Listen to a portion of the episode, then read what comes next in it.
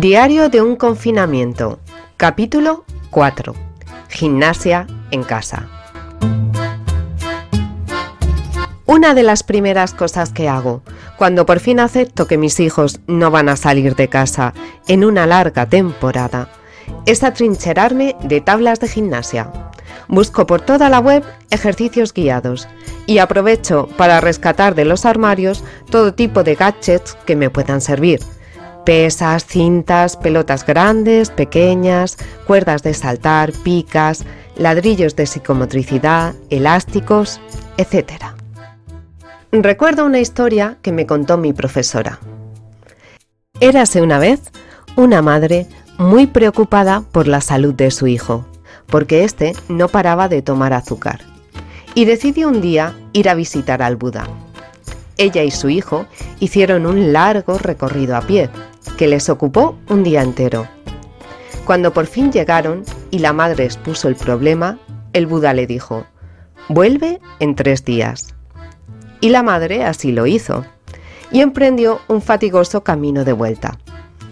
A los tres días se volvió a presentar ante el Buda.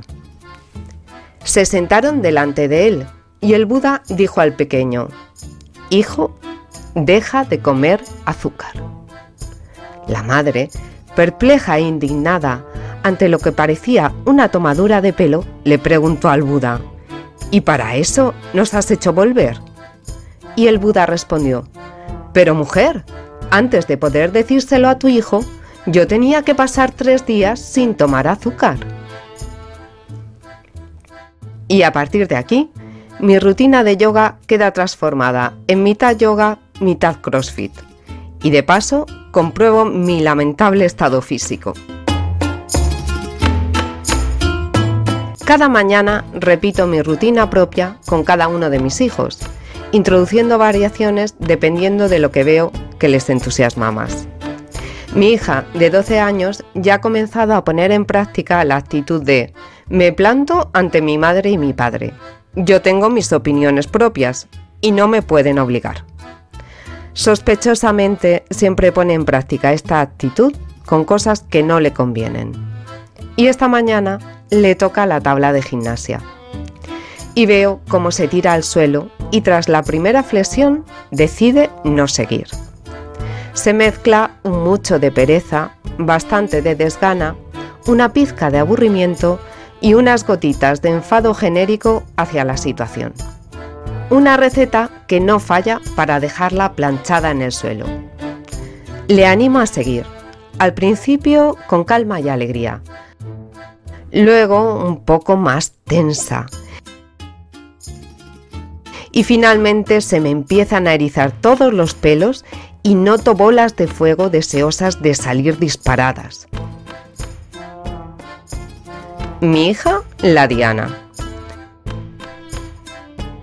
Según mis comentarios de ánimo, se van transformando en vaticinios de calamidades que le esperan. Si continúa con esa actitud, me obligo a irme.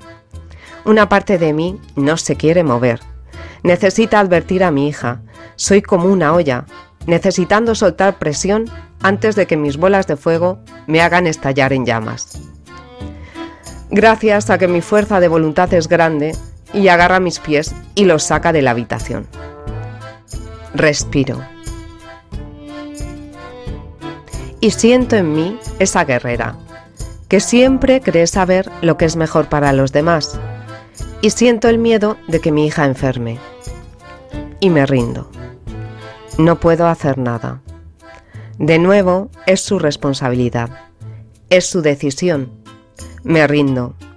Luchar contra mi hija solo me duele, Luchar contra mi hija no mejora nada, solo lo empeora. Luchar contra mi hija no le ayuda y a mí tampoco. Luchar contra mi hija solo me aleja del amor que siento por ella. No tiene sentido que siga en la lucha. Da igual que tenga razón o no. Me rindo. Mi hija puede tomar sus propias decisiones. Me rindo. Mi hija se tiene que equivocar y me duele, pero me rindo. Vuelvo a entrar en su cuarto le pido que por favor observe si esa pereza le quita las ganas de hacer cosas, si incluso le quita un poquito de alegría. Le digo que solo ella puede tomar la determinación de hacer gimnasia. Está en sus manos cuidarse y que he entendido que no depende de mí, sino de ella. Y que yo sí estaré en el salón haciendo gimnasia, que si se quiere unir, será bienvenida. Y con paz me dirijo al salón y comienzo a correr en modo estático. Tarda como ocho minutos más o menos en venir. Y se pone a correr a mi lado y noto una fuerza extraordinaria inundándome y la felicidad de haber entendido pone alas a mi carrera.